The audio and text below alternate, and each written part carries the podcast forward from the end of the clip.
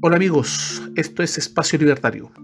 Hace un tiempo, el presidente Sebastián Piñera mencionó una frase que ha resultado bastante polémica, mucho más de lo que significa en su fondo, y esta es, debemos acostumbrarnos a esta nueva normalidad, la cual fue mencionada dentro del marco COVID-19 y en uno de sus discursos que intentan poner en el ideario colectivo la necesidad de retomar en cierta medida una normalidad que la economía y la salud mental de los chilenos están pidiendo a gritos cada día más. Realizando un análisis de esta frase y desde la perspectiva de un simple libertario más, inmerso en la masa crítica de los habitantes de nuestro país, se puede derivar en un análisis bastante crudo de la misma. Esta nueva normalidad consiste en ser considerada dentro de la sociedad, su opinión y comportamientos, pero por sobre todo dentro de la clase política, la cual rige los destinos de la nación. Al respecto nos encontramos decididamente ante una clase política que al igual que el efecto Dunning-Kruger señala que mientras más ignorante es la persona, más cree saber. Y en este aspecto tenemos toda una clase política que está tan inmersa en esta ilusión de certezas que incluso se atreven a desafiar a los mismos especialistas de las distintas áreas del saber. Y esto derivado de su sed perpetua de votos, de figurar y tener poder a toda costa y de destruir a sus opositores. Los ciega de la realidad pragmática. Clase política que en el caso socialista, cual efecto Pigmalión, solo buscan obtener sus objetivos mediante la creencia de un ideal socialista, al cual se puede y debe llegar para terminar con todas las tribulaciones de las que el ya azotado y menguado pueblo es víctima. Y en este contexto, la revolución toma acción bajo el alero de los políticos que buscan el poder, a costa de todo y todos. Buscan la hegemonía, la muerte de Dios, reemplazándolo por el Estado, tal como se mencionaba en Zaratustra, en, por Nietzsche. La totalitaria nueva normalidad. Ya forma parte del ideario popular que las personas menos competentes o menos hábiles en algunas áreas del conocimiento suelen considerar mucho más altas sus habilidades de lo que son, haciendo subir sus niveles de confianza a puntos delirantes, tales como desafiar opiniones científicas y de profesionales de las distintas áreas que, mediante la contingencia que se viva en un determinado momento, estén bajo el escrutinio público. Suele ocurrir con discursos, entrevistas, puntos de prensa, opiniones, artículos, etc., los cuales son generosos en términos, frases y palabras políticamente correctas y parsimoniosas, las cuales solo son tendientes a ocultar la ignorancia supina reinante en los emisores de tales comunicados. Lo anterior se ha vuelto patéticamente una nueva normalidad. Tal como decía Bertrand Russell, el problema de la humanidad es que los estúpidos están seguros de todo y los inteligentes están llenos de dudas. Ya ha pasado a segundo plano lo que tiene que ver con el interés superior del país, sus habitantes y todas sus demandas, las cuales, en pos de tener una vida mejor, como por ejemplo las pensiones, la salud, la educación, sueldos, delincuencia, corrupción, desigualdad, empleo, pobreza, derechos humanos, vivienda, droga, medio ambiente, transporte público, etc., temas que son abordados en la escuela CEP de diciembre del 2019, por ejemplo, la buena convivencia y el bienestar de los ciudadanos. Esto ya no se toma en cuenta. Lo que se toma en cuenta es la opinión de la coalición, del grupo, del partido.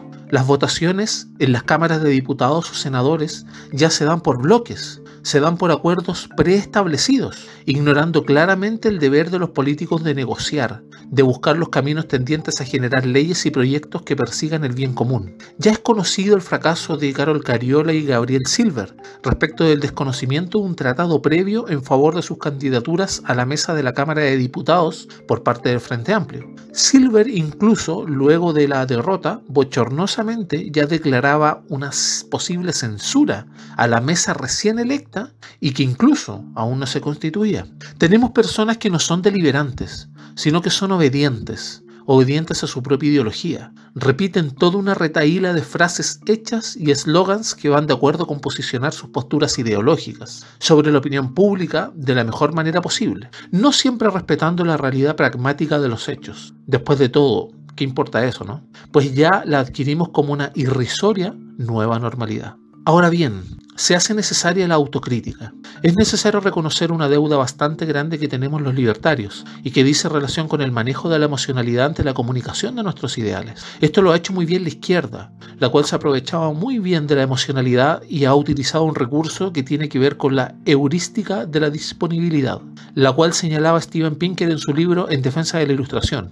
Esta señala que el elemento más preponderante que tengamos en nuestra mente va a ser el que más recordemos por lo que va a afectar nuestra percepción de las probabilidades reales sobre un tema o asunto determinado. Y esto sumado al sesgo de confirmación de los individuos genera muchas veces un filtro burbuja o filter bubble en inglés, mediante el cual las personas en las redes sociales se van generando su propio filtro en su cabeza, con aquella información que le va confirmando su sesgo, y cada vez se exponen menos a opiniones que son contradictorias y al desacuerdo, imposibilitando muchas veces el debate, el intercambio de ideas y generando en vez de eso el insulto, la falacia ad hominem e incluso la ofuscación. Se exacerba la homofilia. Y con lo anterior, se explica que las personas tienden a creer más a quienes están en sus círculos, sintonizando con su sentir producto de la disponibilidad que su sesgo les impone mentalmente. Nuestra nefasta y arrogante nueva normalidad. Por ejemplo, la heurística de disponibilidad se manifiesta con lo relacionado con el terrorismo que se mantiene en el sur de nuestro país. Los atentados son cometidos por un grupo muy pequeño y los hechos, aunque numerosos, son siempre focalizados. Sin embargo, el terrorismo está diseñado para que a través de sus actos, estos sean vistosos y ampliamente difundidos y notorios en la opinión pública, sean recurrentes en nuestra mente al recordar la palabra terrorismo. Sin embargo, si lo vemos en un espectro más amplio, muere mucha más gente peleándose por un lugar en el estacionamiento o una pelea en un bar que por el terrorismo. Y esto es lo que ocurre con la política actualmente y ocurre con toda una generación, la cual ha rechazado el individualismo que puede ofrecer un liberalismo propiamente tal, en el cual se respetan a las personas como la minoría más pequeña que existe y se está reemplazando por el colectivismo en la cual las personas dejan de tener una pertenencia con sus convicciones y asumen la pertenencia a las demandas de la masa. Quien no piensa no puede ser responsable y quien no es responsable no puede ser libre. Con lo anterior se van derrumbando las democracias, pavimentándose el camino a los totalitarismos disfrazados de igualdad y grandes valores sociales. Y en este caso es lo que ocurre con las personas que están protestando en nuestro país y que están protestando desde el estallido delictual del 18 de octubre, en el cual se protestaba por dignidad, respeto, el derecho de vivir en paz y muchas otras frases y eslogans hechos y elaborados con ese fin, para hacerlos más notorios, fácilmente recordables y revestirlos de un carácter de solemnidad incontrarrestable, lo cual no muchas veces es cierto, puesto que los que pedían dignidad no respetaban la dignidad de los demás, haciéndolos bailar para poder pasar y lograr llegar a sus hogares, o de lo contrario cobrándoles peaje para poder dejarlos pasar. Los que pedían respeto no lo correspondían al destrozar la propiedad privada, pasando por alto el esfuerzo empleado en formar tales empresas, también la propiedad pública, sin contar en que todos somos los que financiamos tales obras destruyeron cuanto local se les pusiera por delante, haciendo cerrar a muchas pymes y haciendo perder fuentes de trabajo y manteniendo en sufrimiento a las personas de la zona cero. Aquellos que ponían el derecho de vivir en paz apoyaban o incluso eran participantes activos de protestas nocturnas, aparte de las del día, de barricadas, de desórdenes, que se prolongaban por casi toda la noche, golpeando fierros u otros objetos insistente y constantemente, lo que consta en videos de personas desesperadas de justamente no vivir en paz, no dormir en paz y menos salir a la calle en paz. Sector San Borja, por ejemplo, cercano a Plaza Baquedano. Quienes hacían públicos estos videos por redes sociales lo hacían derivado de la catatonia del gobierno.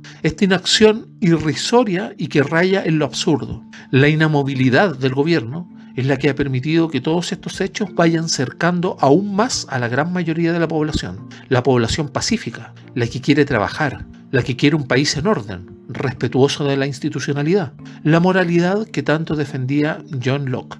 La izquierda ha movido todas sus piezas, siendo que no representan más del 10% de la población, y en nuestro país que supera los 17 millones de habitantes, ellos podrían llegar tal vez sobre el millón de personas, fácilmente. Y con eso basta para ser una minoría ruidosa frente a la gran mayoría del país. pues esta heurística de disponibilidad establece esta regla, en la que vamos a verificar los hechos más violentos y trascendentes, quemas de iglesias, universidades, torres de oficina, locales comerciales emblemáticos en avenidas principales del país y cortes de tránsito en las mismas. Las personas iban a tomarla como hechos determinantes y que estaban ocurriendo, y con la percepción alterada de estos hechos, al verlos en los medios una y otra vez, se generaba una sensación de un caos total y mayoritario. No nos hemos hecho cargo, como liberales, de mirar a nuestra contraparte, olvidando la imperfección racional de todas las personas. Ese es nuestro error como libertarios, con el cual hemos denostado muchas de las ideologías y su aplicación,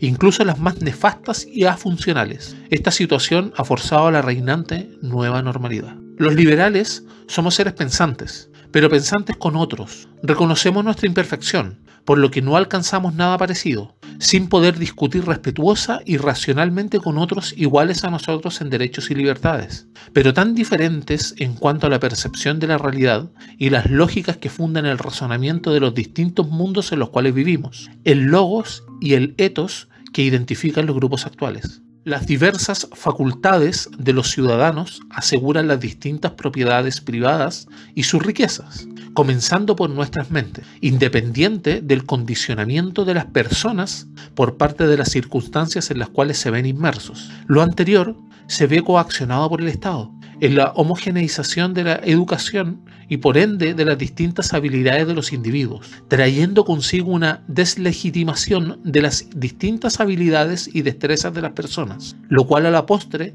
traerá una criminalización de las riquezas existentes en pos de la igualdad preconcebida en los aspectos académicos de nuestras vidas. Esto se ha convertido en nuestra triste nueva normalidad. Ya vivimos en una nueva normalidad, estimado presidente, en la cual, en persecución de que toda necesidad es un derecho, mediante una tergiversación dialéctica, estos mismos ya no son considerados un efecto deseable del esfuerzo y la meritocracia de cada quien, sino que despectivamente se han pasado a denominar simplemente como privilegios. Espero que este análisis sirva para debates y para opiniones. Cualquier comentario es bien recibido y no olviden que viva la libertad.